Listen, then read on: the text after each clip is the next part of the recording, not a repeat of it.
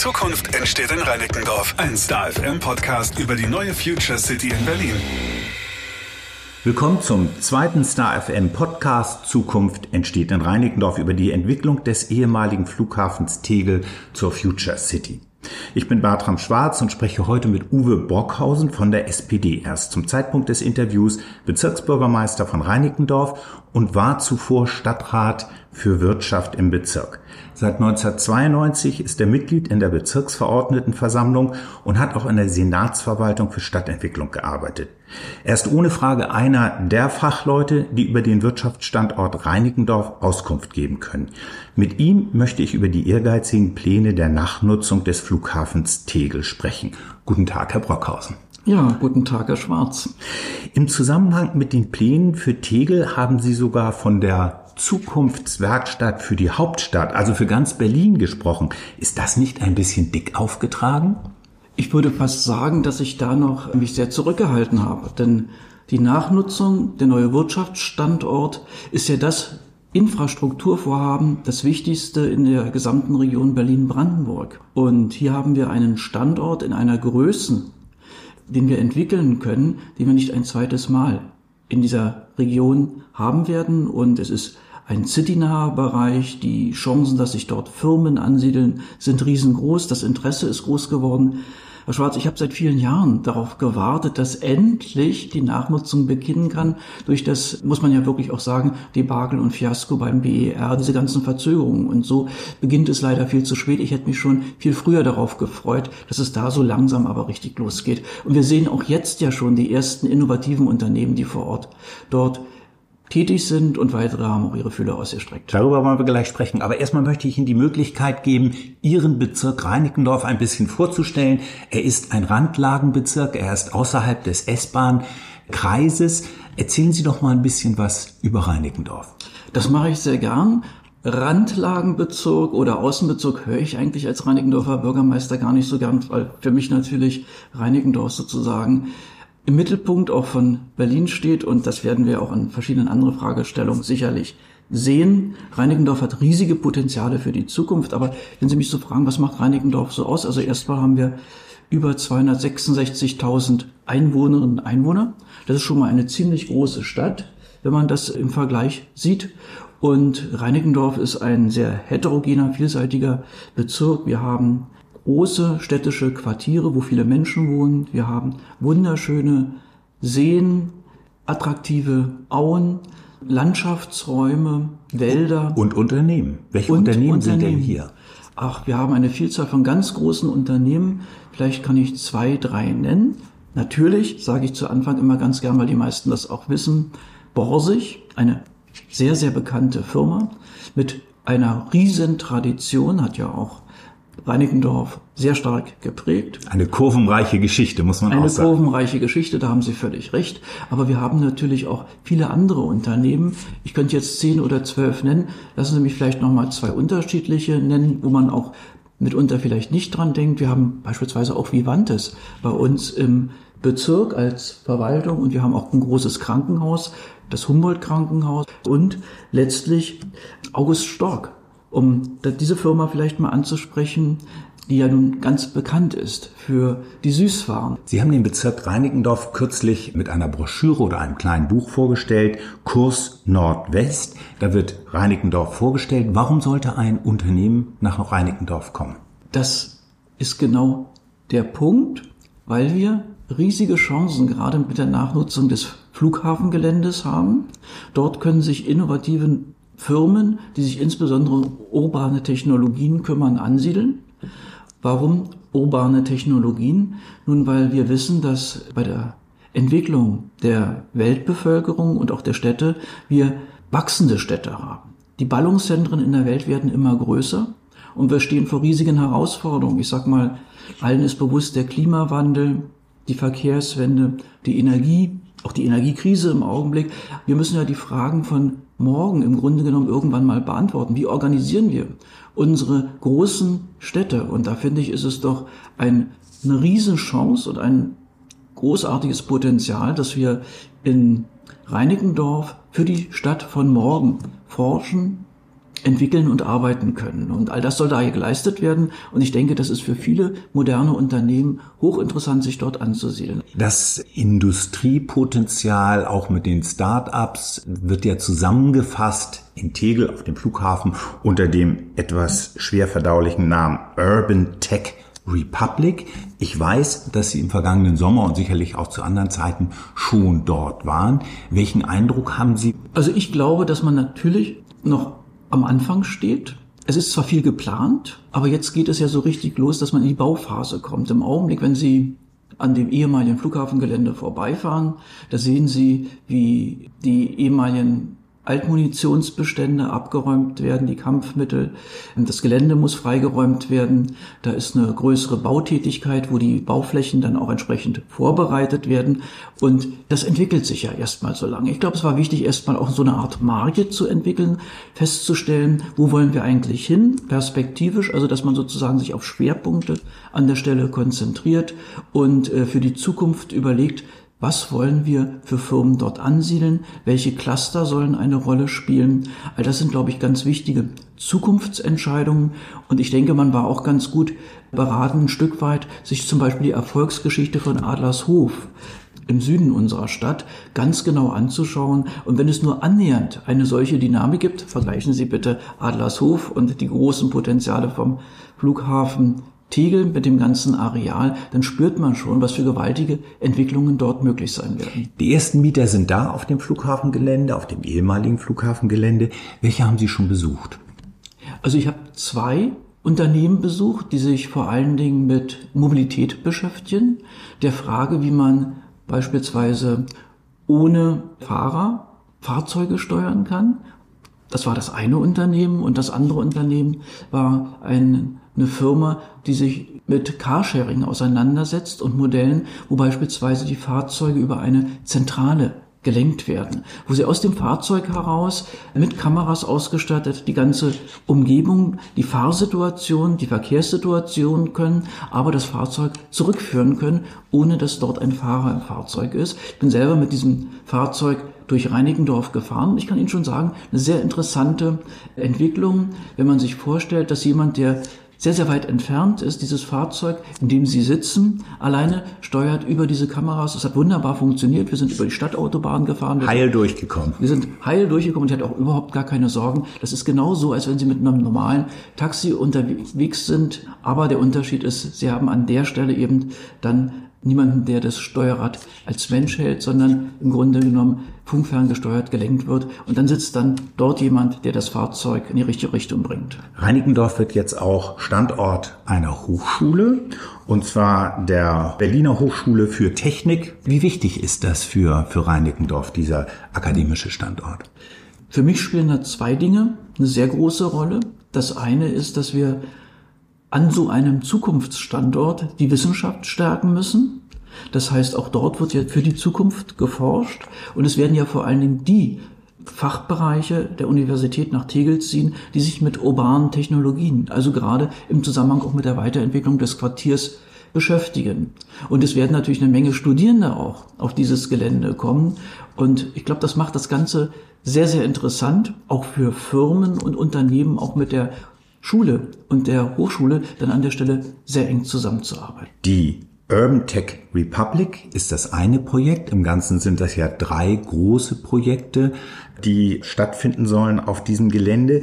Das Schuhmacherquartier, das Bauen von 5000 neuen Wohnungen ist ein weiteres Thema. Wie groß ist eigentlich die Wohnungsnot in Reinickendorf? Die Wohnungsnot in Reinickendorf ist, so kann ich es vielleicht beschreiben, genauso groß wie im ganzen Land Berlin, weil wir leider keinen bezahlbaren Wohnraum so zur Verfügung haben, dass wir alle Menschen mit Wohnraum ausstatten können. Die Menschen suchen stadtweit händeringend Wohnungen, bezahlbaren Wohnraum. Insoweit stehen wir vor der gleichen Situation. Jemand, der eine günstige Wohnung hier in Reinickendorf bekommen kann, ist eigentlich ein Glücksfall. Wollen Sie mit den neuen Wohnungen für etwa 10.000 Menschen neue Menschen nach Reinicken locken oder sollen diese Wohnungen nach Ihrer Vorstellung hauptsächlich Reinickendorferinnen vorbehalten bleiben? Also mein Wunsch ist erstmal, Herr Schwarz, natürlich, dass alle Reinickendorferinnen und Reinickendorfer so wohnen können, wie sie sich das auch wünschen. Aber die Wahrheit ist natürlich, dass dieser neue Wohnstandort allen Menschen offen steht und nicht nur Reinickendorferinnen und Reinickendorfer, sondern dass dort Menschen, die halt auch sich verändern wollen, die neuen Wohnraum suchen, hoffentlich dort auch ein Quartier finden, in dem sie gut leben können. Wie viel wissen Sie und was halten Sie von den Holzbauplänen? Also ich finde erst einmal die Überlegung mit neuen Formen des Bauens, auch dieses Quartier zukunftsträchtig auszubauen, für sehr gut. Ich habe aber auch schon von den Beteiligten, die dort vor allen Dingen ja auch dann später die Verantwortung für den Bau tragen, nehmen Sie mal allein die Gesobau, auch schon kritische Stimmen vernommen, dass das Bauen dann an der Stelle mit der Holzbauweise sehr teuer wird und dass eine wirtschaftliche Bauweise und vernünftige Mietpreise nur sehr schwer zu erzielen wäre. Das soll dem Ganzen als modernes, zukunftsträchtiges Quartier überhaupt keinen Abbruch tun, aber man muss natürlich auch vom Land aus überlegen, dass man dann gegebenenfalls noch mehr fördern muss und noch mehr Geld in die Hand nehmen muss, um das voranzutreiben. Trotzdem Ansonsten, einmal nachgefragt an dem Punkt, würden Sie dann eher für eine konventionelle Bauweise plädieren? Also ich glaube, es ist schon sehr sinnvoll an der Stelle äh, etwas Neues zu bauen, zu experimentieren, um gerade auch die Stadt von morgen da an der Stelle abzubilden. Wir wollen ja ein modernes, urbanes Quartier. Aber man muss es natürlich auch so planen und auch vorantreiben, dass dieses Quartier wirklich auch entsteht. Und da müssen die Rahmenbedingungen geschaffen werden. Und mein Eindruck ist, dass dort eben noch an der einen oder anderen Stelle nochmal überlegt werden muss, wie man das am besten auch von der Konzeption her hinbekommt. Also ich finde es eine riesenspannende Entwicklung und wenn Sie mich jetzt mal unabhängig vom Marktgeschehen fragen, ja natürlich finde ich Holzbauweise, Nachhaltigkeit, Ressourcen wunderbar, da sollen wir nur weiterdenken und weitermachen, aber man darf an der Stelle eben auch nicht den Realitätssinn verlieren. Die Wohnungen sollen und müssen bezahlbar sein für die Berlinerinnen und Berliner. Reden wir über das dritte Projekt, den Landschaftspark. Das ist ja nun ein Großteil der 500 Hektar. Und da einfach mal die Frage, hat Reinickendorf nicht eigentlich genug Landschaft? Ich freue mich erstmal, dass wir in Reinickendorf wirklich sehr schöne Naturlandschaften schon haben, dass man in Reinickendorf an verschiedenen Stellen Wasser, Wald, Grün genießen kann. Aber nichtsdestotrotz haben wir ja gerade auch auf diesem Areal Potenzial, was äh, sehr interessant ist. Denn dadurch, dass das Gelände viele Jahre als Flughafen genutzt worden ist, haben sich dort natürlich vom Ökosystem ganz bestimmte Tiere, Pflanzen auch angesiedelt, was einzigartig ist. Und das ein Stück weit eben auch aufzunehmen und weiterzuentwickeln, halte ich für ganz wichtig. Aber ich will auch noch mal kurz ansprechen, wir haben den Flughafensee ganz in der Nähe, der auch ein wirklich wichtiges Biotop darstellt. Und letztlich müssen wir uns ja auch da die Frage stellen, wie wollen wir das alles weiterentwickeln? Wir müssen ja die Landschaft so entwickeln, dass einmal vom Menschen angenommen wird, dass sie attraktiv ist, zum anderen aber natürlich auch ökologisch wertvoll. Und all das sind natürlich Chancen, die wir da an der Stelle haben in Reinickendorf und wo auch der Senat ein Stück weit das Ganze vorantreibt, worüber ich mich nur freuen kann. Stichwort Flughafensee, der hat ja für Schlagzeilen gesorgt mit wilden Partys und Vermüllung. Was machen Sie als Bezirk, um diesen See zu einem Vorzeigesee zu machen in Zukunft? Also hier sind wir ja gerade dabei, ein Konzept aufzustellen, wie sich das Ganze zukünftig entwickeln soll.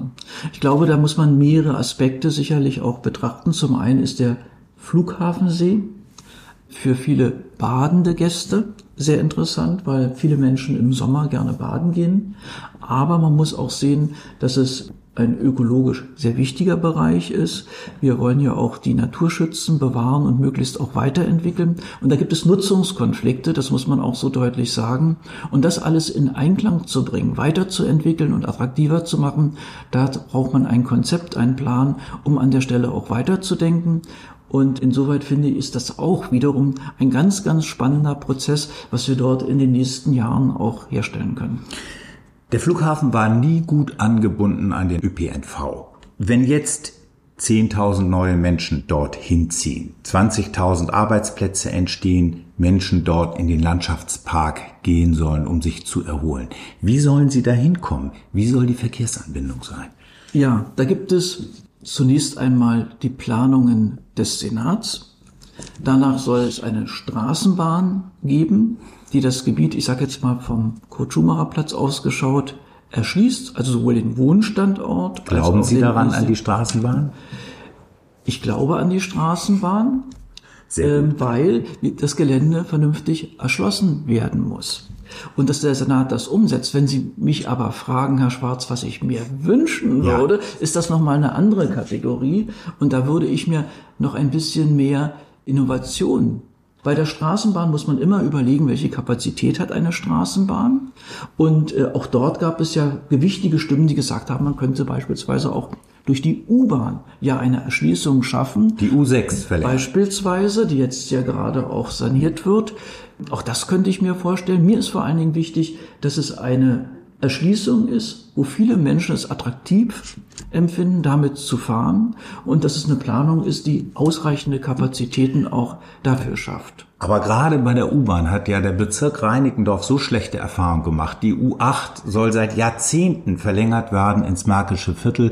Jetzt ist es kürzlich wieder gestoppt worden, diese Pläne. 40.000 Menschen ohne Anbindung an die U-Bahn. Glauben Sie wirklich, dass die Verlängerung der U6 in das ehemalige Flughafengelände schneller gelingen könnte oder überhaupt gelingen könnte? Also, dass es überhaupt gelingen könnte, da habe ich gar keinen Zweifel. Weil U-Bahnen kann man planen, U-Bahnen kann man bauen und U-Bahnen kann man auch betreiben. Das sehen wir überall in der Stadt. Es muss allein der Wille vorhanden sein und die Ressourcen, um so etwas umzusetzen. Und Sie haben einen ganz schmerzlichen Punkt, finde ich, angesprochen. Das ist eine vernünftige Erschließung eines, einer ganz großen Siedlung, nämlich dem Märkischen Viertel in Reinickendorf.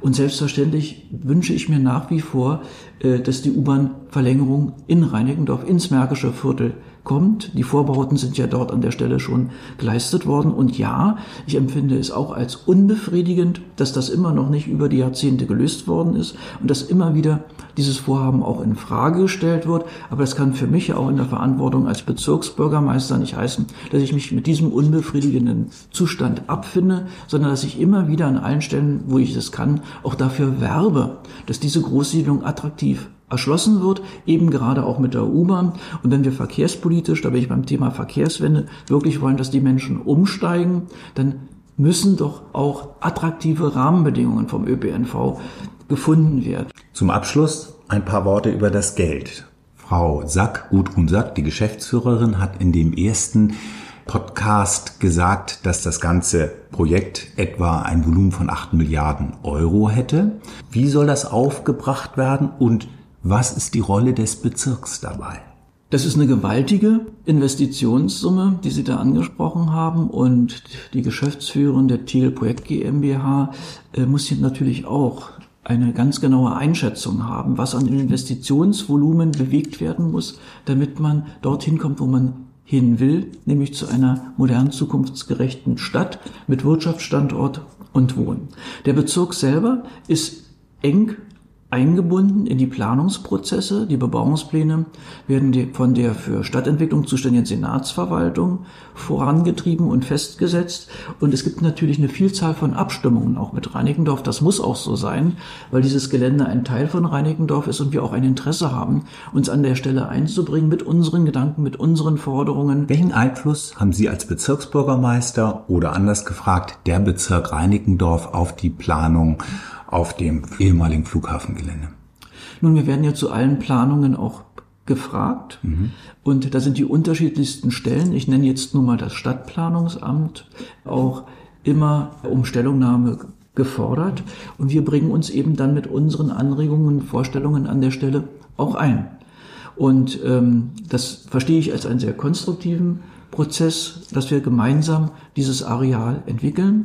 Und auch wenn der Senat dort sozusagen die Federführung hat, ist mir ganz wichtig, dass wir auch auf Augenhöhe, einmal mit der Senatsverwaltung, aber zum anderen auch mit der entscheidenden Gesellschaft, nämlich der Tegel Projekt GmbH, immer wieder das Gespräch und eine enge Abstimmung suchen. Und aus den vergangenen Gesprächen mit der Geschäftsführerin, Frau Sachs, Sie hatten sie ja auch schon angesprochen, da bin ich mir eigentlich sehr sicher, dass wir da gemeinsam einen guten Weg finden.